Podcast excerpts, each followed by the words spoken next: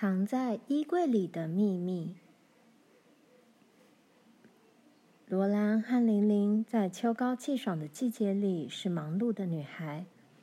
她们每天早晨要帮忙做杂物，准备早餐，然后装好午餐桶，穿好衣服，急急忙忙赶一公里半的路到学校去。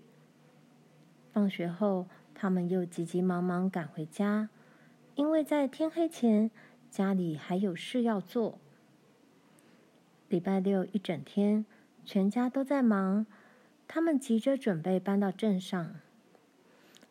爸挖起马铃薯，罗兰和玲玲负责收集。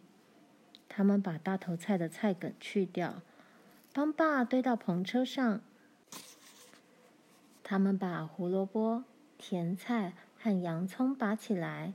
削去上面的茎梗和叶子。他们还采收了番茄和酸浆果。酸浆果生长在低矮多叶的灌木上，大片叶子下面的茎梗上结满了六角形的浆果。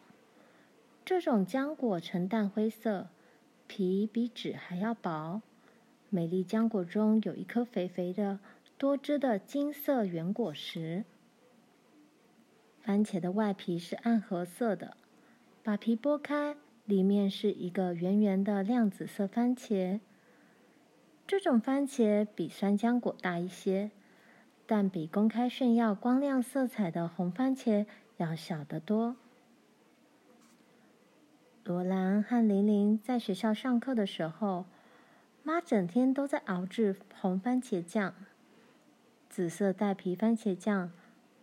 和金色的酸浆果酱，他还把下霜前未成熟的青番茄腌起来。屋子里充满了果酱的甜味和腌番茄的刺鼻味。爸满足地说：“这次搬到镇上过冬，我们要把食物也带去，而且还要早点搬去。我可不希望被另一场十月大风雪困在这床单薄的小屋子里。”罗兰说：“今年的冬天不会像去年那么冷了。今年的气候感觉上跟去年不一样。”爸同意他的说法。不错，今年冬天是不可能像去年那么冷，也不会来的那么早。但是这一次他真正来的时候，我已经准备妥当了。爸把燕麦稈。和玉米草料运去堆在镇里的干草堆附近。他把马铃薯、大头菜、甜菜和胡萝卜都运到镇上，存放在他那座商店建筑物的地窖里。礼拜一傍晚，罗兰和玲玲也一直忙到深夜，帮妈把衣物、碗盘和书籍打包装箱。就在这个时候，罗兰发现了一个秘密。她跪在妈衣柜底层的抽屉前，准备把冬天穿的内衣裤拿出来。接着，她在红色法兰绒内衣裤下面摸到了一样硬硬的东西。罗兰把手伸进去，抽出了一本书。这是一本全新的书，封面包着烫有金色图案的绿布。光滑笔直的书面边缘看起来就像是纯金一样。书的封皮上印着可爱的花体字，写的是《丁尼生诗集》。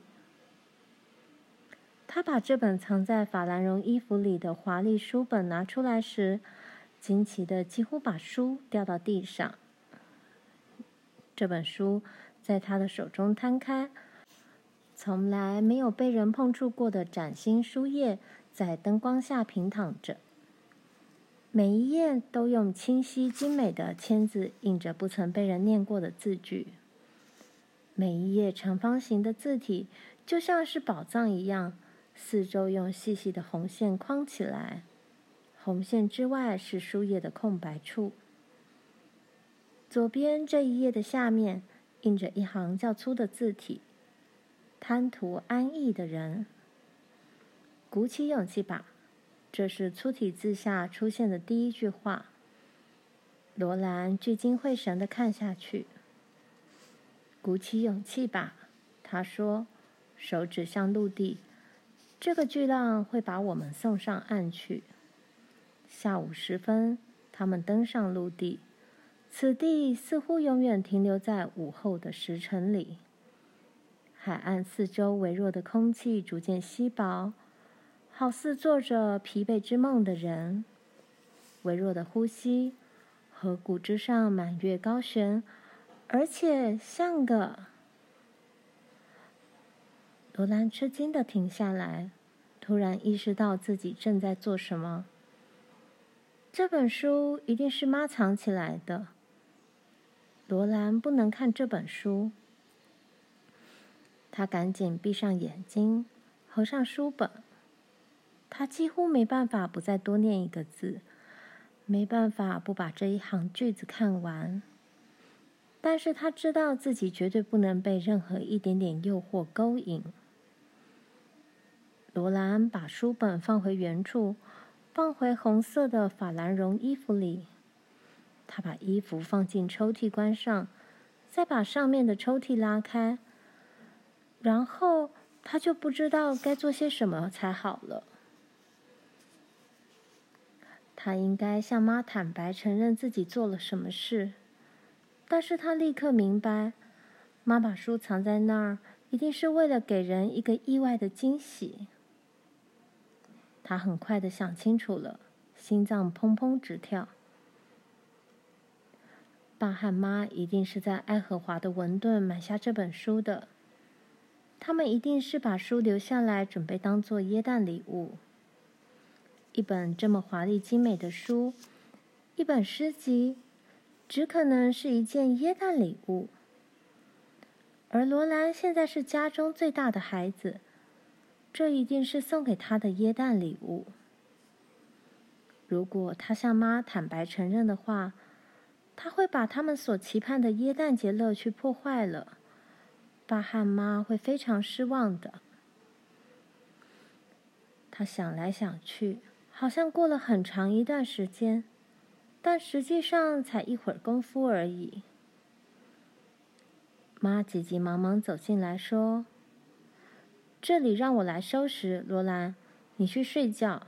现在已经过了你上床的时候了。”罗兰说：“是，妈。”他知道妈怕他会打开下面的抽屉，发现那本书。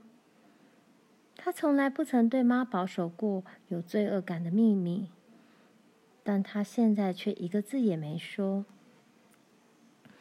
第二天放学后，他跟玲玲并没有回放领地，他们走到第二街和大街转角处，停在爸的商店建筑物门前。爸和妈搬到镇上过冬了，炉灶和碗橱早就摆到厨房里了。在楼上，床架也安放在斜屋顶下，上面铺着松泡泡的干草褥垫，褥垫上还堆着被子和枕头。妈只把铺床的工作留给罗兰和玲玲。罗兰知道那本作为耶诞礼物的书本《丁宁生诗集》正藏在妈的衣柜抽屉里。当然，他是永远不会再去找出来偷看的。然而，每当他看到这个衣柜时，他就会忍不住的想到：河谷之上满月高悬，而且像个像个什么？他必须等到耶诞节才知道那首可爱的诗其他的内容了。鼓起勇气吧，他说，手指向陆地。这个巨浪会把我们送上岸去。下午时分，他们登上陆地。此地似乎永远停留在午后的时辰里，但对罗兰而言，耶诞节似乎还早得很呢。妈早已把楼下店面房间布置得整齐舒适，暖炉擦亮了，新洗过的窗帘挂上了，干净的碎布小地毯放在打扫过的地板上。两把摇椅放在阳光照得到的角落里。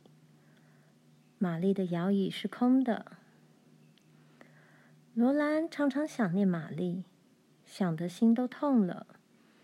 但把这种感觉说出来是没有什么用的。玛丽正待在他一直想去的学校里。